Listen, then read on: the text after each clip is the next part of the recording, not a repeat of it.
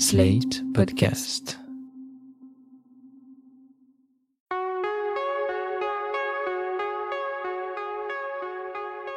Je m'appelle Thomas Messias, je suis un homme blanc, cisgenre, hétérosexuel, et pour ce deuxième hors-série estival de Mansplaining, j'ai eu envie de répondre à vos questions, celles que vous vous posez sur le podcast et ses thématiques. Je suis accompagné de Constance Dolon, rédactrice en chef adjointe de Slate.fr, qui se fera aujourd'hui la porte-parole de vos interrogations. Salut Constance. Salut Thomas. J'avais envie de commencer par la question qui t'a été le plus posée depuis le lancement de Mansplaining. D'où est venue l'idée de ce podcast? En fait, Mansplaining, c'est la rencontre entre les deux thématiques qui me passionnent euh, au quotidien. D'abord, il y a le cinéma, parce que je suis euh, cinéphage et cinéphile depuis euh, mon enfance. Ça fait maintenant un quart de siècle que je vois beaucoup de films. Ça fait un peu euh, concours de performance, mais j'en ai vu entre 7 et 8 000, parce que je, tiens des comptes. Il y a vraiment cette cinéphilie qui m'anime depuis tout petit, et je suis euh, assez éclectique dans ce que je peux regarder. C'est-à-dire que à la fois je vois des films d'auteur un peu pointus et je continue à regarder beaucoup par exemple de comédies françaises. Euh, je suis un collab sur les filmographies de Dubosc ou Christian Clavier par exemple. Du coup, voilà, je suis pas quelqu'un de sectaire dans mes visionnages. Je peux l'être dans les avis que j'exprime par moment, mais sur ce que je regarde, je, continue à essayer d'aller un peu chercher partout, euh, parce que je m'intéresse euh, à vraiment tous les types de cinéma. Et puis il y a euh, le deuxième vraiment centre d'intérêt qui est le féminisme et du coup toutes les questions liées aux masculinités. En fait, pour moi, ça a été un cheminement progressif. C'est né de beaucoup de discussions, notamment avec des femmes de mon entourage, et aussi de beaucoup de lectures.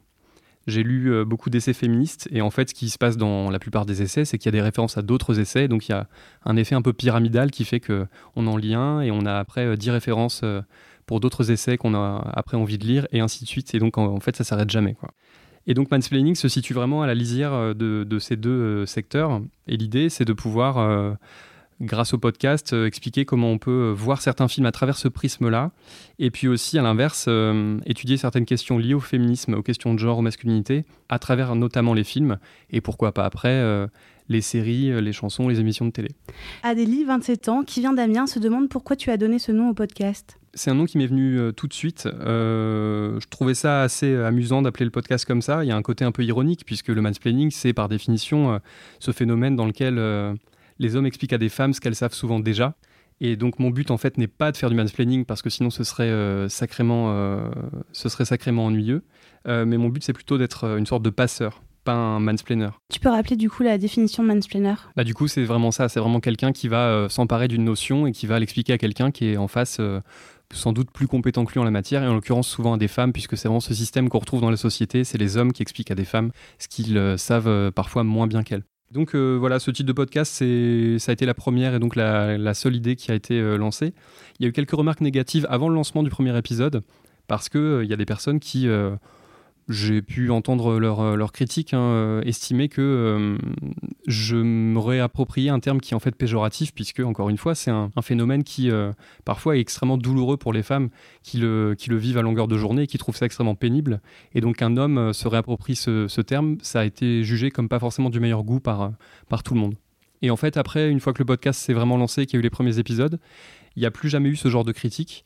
Euh, et je me dis que c'est peut-être parce que euh, le contenu du podcast a montré que j'avais pas de mauvaises intentions. Adélie nous demande aussi d'où vient l'idée du logo et si c'est toi dessus. Alors, euh, le logo, c'est moi qui en ai eu l'idée. J'ai fait un croquis extrêmement sommaire parce que je dessine très très mal. Et ensuite, c'est une illustratrice qui s'appelle Chloé Bourguignon qui, euh, qui occupée de, lui donner euh, vraiment corps. Vous pouvez aller voir euh, ce qu'elle fait. hein, Chloé Bourguignon, Chloé sans H, je précise. Elle, fait beaucoup d'illustrations de, de grande qualité. Moi, j'adore vraiment son travail. Et donc, pour information d'ailleurs, depuis Mansplaining, c'est elle qui s'occupe de tous les logos des podcasts Sled.fr, comme Première et Dernière fois ou Caca sur les murs. Donc l'idée du logo, il y avait une double idée dedans, c'est qu'on a le, on a un homme qui fait du manspreading, un peu comme ces hommes dans les transports avec les jambes écartées, il prend beaucoup de place. Il y avait un peu cette symbolique des hommes qui prennent beaucoup d'espace dans la société, qui, euh, prennent vraiment l'espace euh, dont les femmes auraient davantage besoin. Et puis euh, pour brouiller les pistes, il y a aussi le fait que ce personnage porte du vernis à ongles. Alors en l'occurrence, moi il s'avère que j'en porte assez souvent. Donc au fond, sur le logo, c'est un peu moi, par cette petite caractéristique. Et en même temps, c'est ce que j'essaye de ne pas être, c'est-à-dire quelqu'un qui fait justement ce manspreading, c'est-à-dire qui va prendre l'espace euh, dont les femmes auraient sacrément besoin euh, dans la société. La prochaine question, c'est celle de Souleymane, 35 ans, qui habite à côté de Narbonne. Il voudrait savoir pourquoi tu ne parles pas plus de séries ou d'émissions de télé. Pour tout dire, euh, le concept de base de mansplaining, euh, à l'intérieur, il y avait vraiment cette volonté de parler euh, de masculinité notamment, à travers plein de supports différents. Et en fait, simplement chasser le naturel, il revient au galop, c'est-à-dire que je me suis mis à parler bah, de ce qui m'anime en premier, c'est-à-dire le cinéma. Euh, et donc, on a sur euh, les 17 épisodes de la première saison, on en a quand même euh, entre 12 et 15 qui parlent notamment de cinéma. C'est vraiment un reflet de mes choix personnels et de, ce que j'ai décidé de, favoriser dans ma vie. C'est-à-dire que par manque de temps, comme je suis à la fois prof, journaliste, podcasteur, que j'ai trois enfants, il a fallu un moment que je choisisse. Et donc, j'ai décidé de regarder beaucoup moins de séries juste par manque de temps. C'est pour la même raison que je joue pas aux jeux vidéo non plus. Mais euh, on s'est promis que pour la saison 2, il y aurait plus de variété dans les supports abordés, c'est-à-dire il y aura encore des films forcément, mais il y aura davantage de séries, il y aura des émissions de télé, il y aura sans doute aussi des chansons et de la musique. Et puis on s'interdit rien, donc, et puis il y aura encore toujours des références littéraires, puisque là aussi je trouve que c'est des très bonnes illustrations des concepts euh, dont on pourra parler dans les épisodes. Je te propose maintenant qu'on entende le témoignage de Julia, 24 ans, qui va nous emmener en Corée. Salut Thomas, je m'appelle Julia, j'ai 24 ans et je suis féministe. Euh, j'adore mansplaining, donc merci pour tout ce que tu fais. Euh, et du coup, j'avais une petite question, une petite interrogation. Euh, j'ai un petit euh, guilty pleasure, euh, voilà, en termes de, de, médias et de cinéma et plutôt de séries. Je suis extrêmement fan de drama coréen. Je regarde énormément sur Netflix. donc pour ceux qui savent pas ce que c'est un drama coréen, c'est une série donc coréenne du coup, souvent qui tourne autour d'une histoire d'amour et dans laquelle il y a énormément de dramaturgie, d'où le nom drama coréen. Et du coup, j'en regarde beaucoup. J'adore ça. Enfin, je peux passer des journées entières à faire ça. Mais euh, c'est vrai que j'ai quand même un petit peu de mal avec la façon dont ils abordent les rapports hommes-femmes et ils ont un rapport euh, à l'amour qui est extrêmement différent. Si, vous avez déjà vu quoi que ce soit de coréen, vous savez que déjà ils se touchent très peu. Euh, on verra rarement de scènes de sexe dans un drama coréen. J'en ai regardé énormément et je crois qu'il y en a qu'un seul où j'ai vu une scène de sexe et encore c'était vraiment vraiment pas explicite.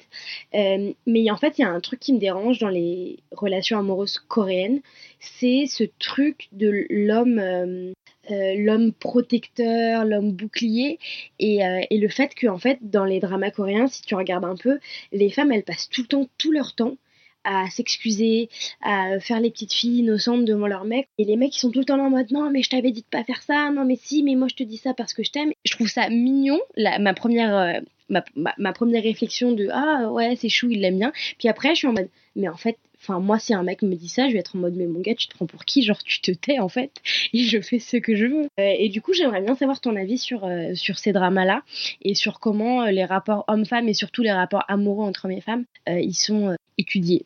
Voilà, c'était ma petite remarque, ma petite interrogation. Si tu peux répondre, ce serait super cool. Bon été à toi et merci pour tout. Alors Thomas, les rapports femmes-hommes dans les drames coréens, est-ce que ça te parle? Alors à vrai dire, pas du tout. J'avoue que j'ai jamais regardé de drama coréen. Alors pour resituer, hein, les dramas coréens, c'est ces séries euh, qui sont euh, avant tout axées sur le côté sentimental. Euh, mais je trouve que la question est vraiment intéressante et d'ailleurs ça me donne envie de m'y pencher parce que bah, je me demande si c'est vraiment plus sexiste que des séries américaines ou françaises par exemple.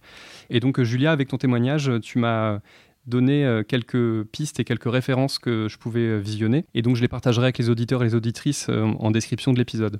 Alors pour te répondre quand même, c'est, je trouve que c'est déjà vraiment bien d'adopter un regard critique quand on regarde des séries ou des dramas par exemple comme ce que tu regardes. On est tous amenés à regarder des, séries ou des films avec un peu ou beaucoup de sexisme à l'intérieur parce que bah, le sexisme est partout et qu'il faudrait sacrément slalomer pour arriver à éviter toutes les œuvres où il y a au moins un petit peu de sexisme. Et puis on a tous des plaisirs coupables, c'est-à-dire les choses qu'on aime regarder, euh, un peu en se débranchant le cerveau euh, le soir après le boulot. moi j'en ai d'autres. Hein, euh, par exemple, il y a effectivement les comédies françaises, mais je suis également quelqu'un qui a beaucoup visionné la série Caméra Café. Je pense que l'intégrale, j'ai dû la regarder une bonne dizaine de fois. Et pourtant, c'est une série où il y a beaucoup de problèmes en termes de traitement de certains personnages. On a vraiment une sorte de promotion du harcèlement et du harcèlement au travail, du harcèlement sexuel. Il y a aussi le fait de rire dans cette série des violences faites aux femmes et la liste est loin d'être euh, exhaustive. Donc euh, c'est pareil, je me rassure un peu en me disant que ce sont des problématiques euh, auxquelles je réfléchis et donc j'ai conscience de ça. et en même temps, ça fait pas tout. Donc effectivement, il faut toujours se demander, ben, est-ce que, j'ai vraiment raison de continuer à regarder ça ou pas? La, question reste ouverte.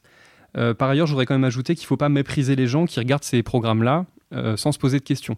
Parce que nous, on a quand même euh, un immense privilège, c'est celui d'avoir le temps de réfléchir sur ces sujets, de se poser des questions.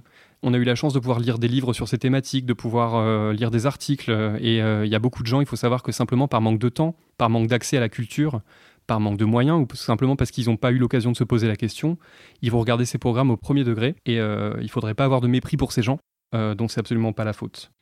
Une autre question euh, de Sonia cette fois, qui nous vient d'Arras. Euh, elle nous se demande en fait si on peut te proposer des sujets pour les épisodes euh, à venir de Mansplaining. En réalité, c'est déjà un petit peu le cas. J'ai déjà des auditeurs et des auditrices qui m'écrivent pour me suggérer des films à regarder, pour me demander si j'ai déjà vu tel ou tel film ou telle série.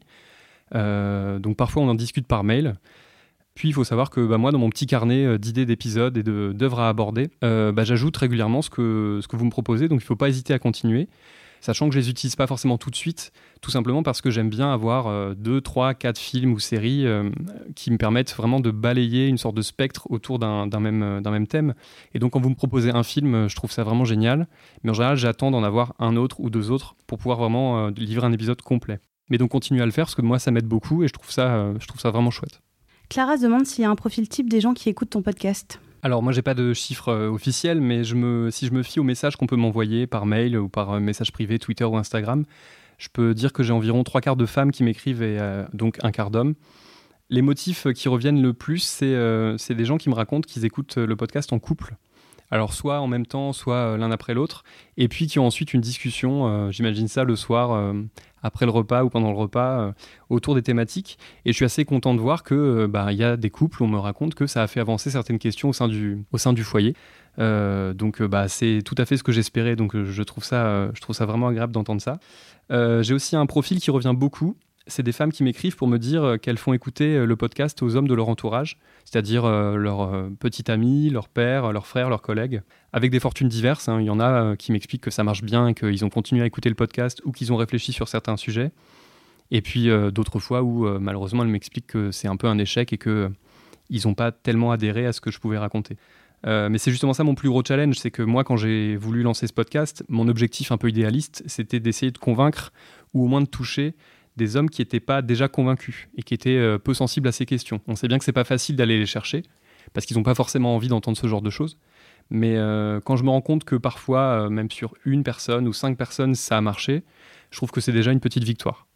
Justement, en parlant des sujets, quelle sera la thématique du premier épisode de la rentrée? Alors, dans le premier épisode de la rentrée, je vais m'intéresser à ces films où des personnages d'hommes hétéros jouent à faire semblant d'être gays. Alors, en général, il y a un enjeu derrière, c'est-à-dire pouvoir obtenir euh, une carte verte ou euh, pouvoir obtenir une chambre d'hôtel plus grande, par exemple, comme dans All Inclusive, le dernier film d'Antoniente avec euh, François-Xavier de Maison et Franck Dubosc.